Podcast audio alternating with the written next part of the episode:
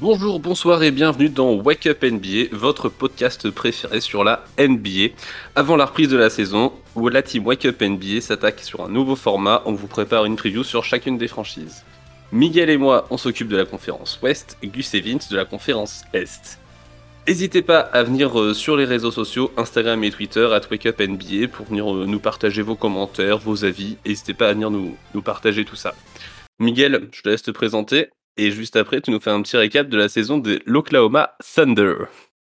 Salut tout le monde. Ouais, aujourd'hui, on va parler euh, d'Oklahoma City Thunder. Euh, bah, pour faire un recap de, la saison dernière, ça va être assez rapide.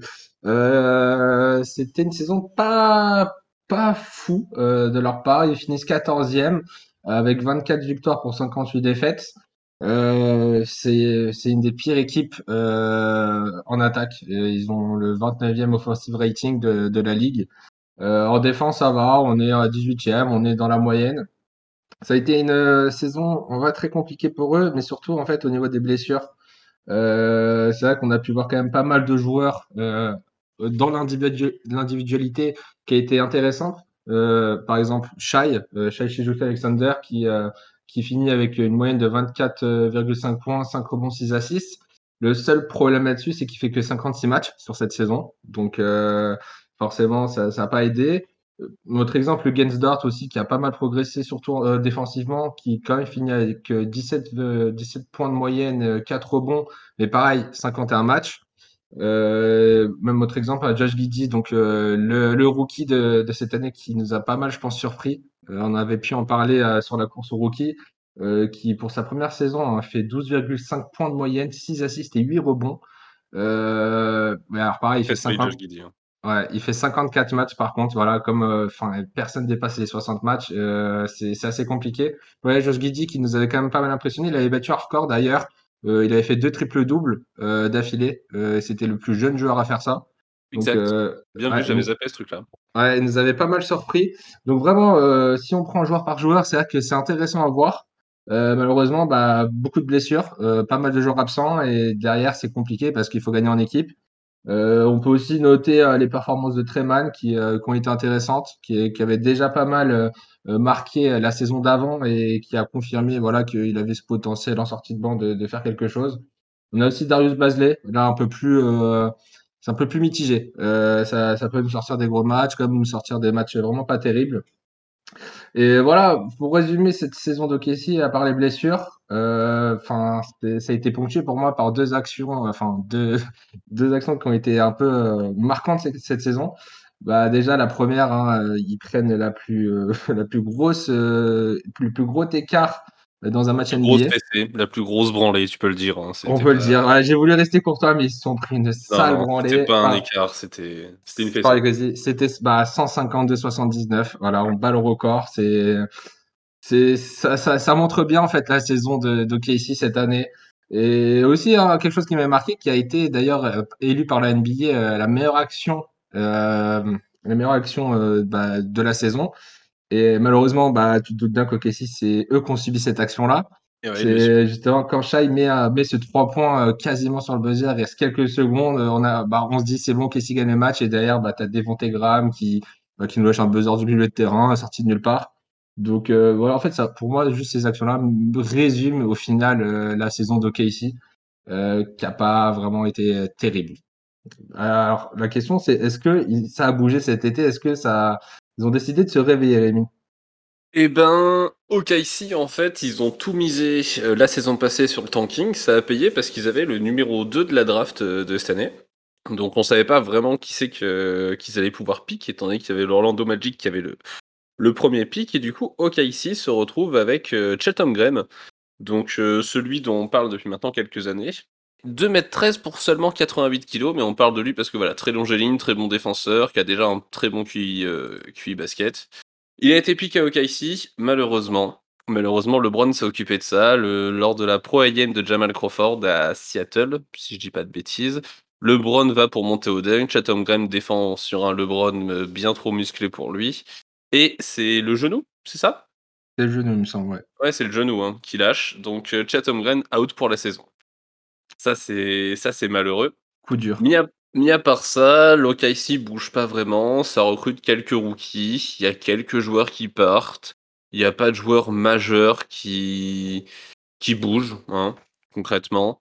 On a Lugensdort en revanche et Mike Muscala qui prolongent au Thunder, ainsi que Kenrich Williams. Donc euh, ça, c'est des bonnes signatures. Enfin, c'est c'est bien pour eux. Ça leur permet de garder des, des bons joueurs dans le roster.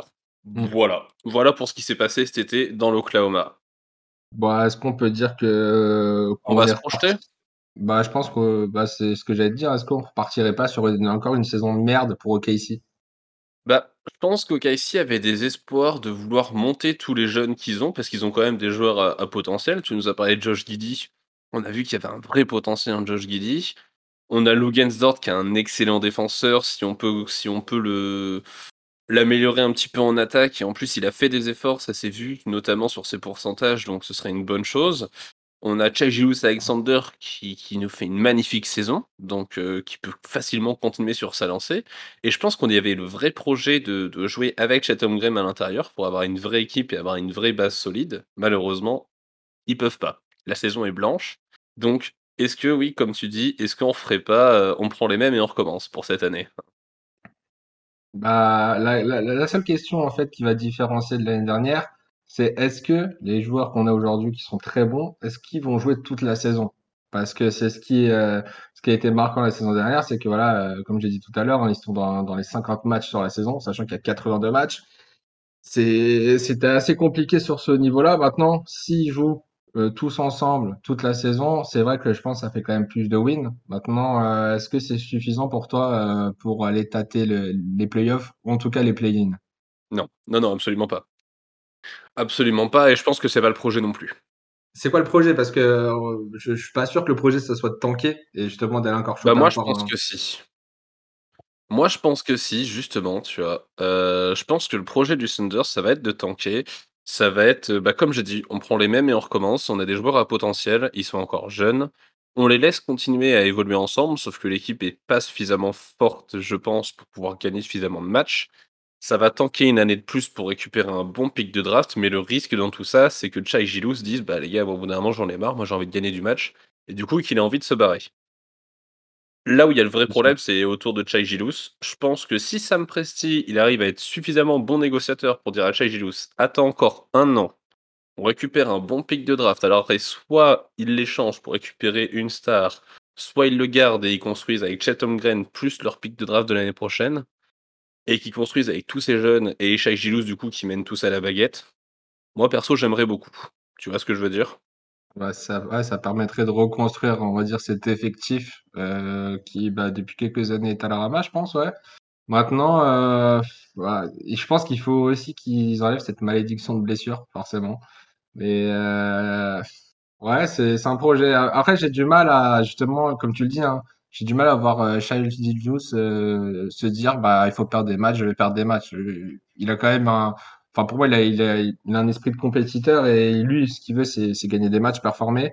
C'est et surtout avec l'équipe qu'il a au final, bah, t'as quand même du Lugensdort, du Josh Giddey, Treman. Bah, c'est des, aussi des, des personnes qui vont surélever cette équipe. Après, bon, profondeur de banc, ça c'est une autre question. Mais je pense que ça peut quand même gagner pas mal de matchs euh, cette saison. Non, je suis d'accord, ça a du potentiel. autant, il y a du potentiel. Ça a du potentiel, mais moi je pense que le Sam Presti, general manager donc de l'Oklahoma, euh, va en fait va tout simplement stopper l'équipe. On est en troisième quart-temps, Oklahoma gagne de 6 points. Hop hop hop, les gars, on s'arrête. Faut, pas le gagner viens sur le banc. Viens sur le banc, Shai. Ouais, c'est ça, exactement. Les gars, on arrête tout. Le ballon, on le donne aux gens d'en face, ceux qui ont un maillot d'une couleur différente, et on attend. Voilà, voilà pour moi ce que c'est l'idée. Ok, très bien. J'ai pas exactement la même idée, mais je pense qu'on on va le voir sur notre pronostic, justement. Exactement. Tu veux enchaîner par le pronostic? Ah bah allez, c'est parti. Vas-y, dis-moi tout. Bah moi, je les vois deuxième. Non, je déconne. Alors, moi, alors moi qui ici, justement, je les vois treizième euh, sur cette conférence Ouest. Je pense que bah si Chet Holmgren serait là, n'était pas blessé, euh, je pense que ça aurait pu, euh, ça aurait pu peut-être essayer de jouer le play-in, pourquoi pas? Parce que bah, comme l'a dit euh, Chet Holmgren, hein, le meilleur joueur de NBA, ce sera lui dans trois mois. Euh, à revoir, hein, parce que je suis pas sûr que, à moins sur peut-être sur NBA 2K pour pour être meilleur joueur. peut-être. voir, à voir. À voir. Mais euh, donc là, ouais, je les vois 13e. Je le vois quand même au-dessus de quelques équipes. Euh, mais ça va être une saison euh, vraiment euh, pas vraiment belle à voir. Je pense qu'il y a quand même des, des, belles performances comme on a pu les voir cette saison sur certains joueurs, mais euh, ce sera pas suffisant pour moi pour aller plus haut. Ok. Ok, ça marche. Bah écoute, moi je pense que le Thunder est l'équipe qui tanque le mieux dans l'Ouest parce que Sam Presti a trop l'habitude de tanker. C'est celui qui pilote les plus gros chars. Moi je les vois 15e. Voilà, c'est aussi simple que ça. Encore une fois, venez nous retrouver sur les réseaux, dites-nous ce que vous en pensez. Est-ce que vous êtes plutôt Team Miguel et les approcher du play-in ou Team Rémi et on pilote le gros char dans l'Oklahoma? Loin du play-in quand même. hein, Ciao les gars. Ciao.